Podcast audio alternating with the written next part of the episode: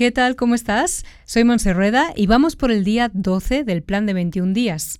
Ahora que ya tienes tus 5 clientes consentidos y tus 5 clientes problemas, hoy toca identificar en cada uno de esos clientes su color de personalidad. Así que revisa los apuntes del curso de neuroventas e inteligencia emocional y averigua qué color tienen tus 10 clientes, si rojo, azul, amarillo o verde. Que tengas un gran día.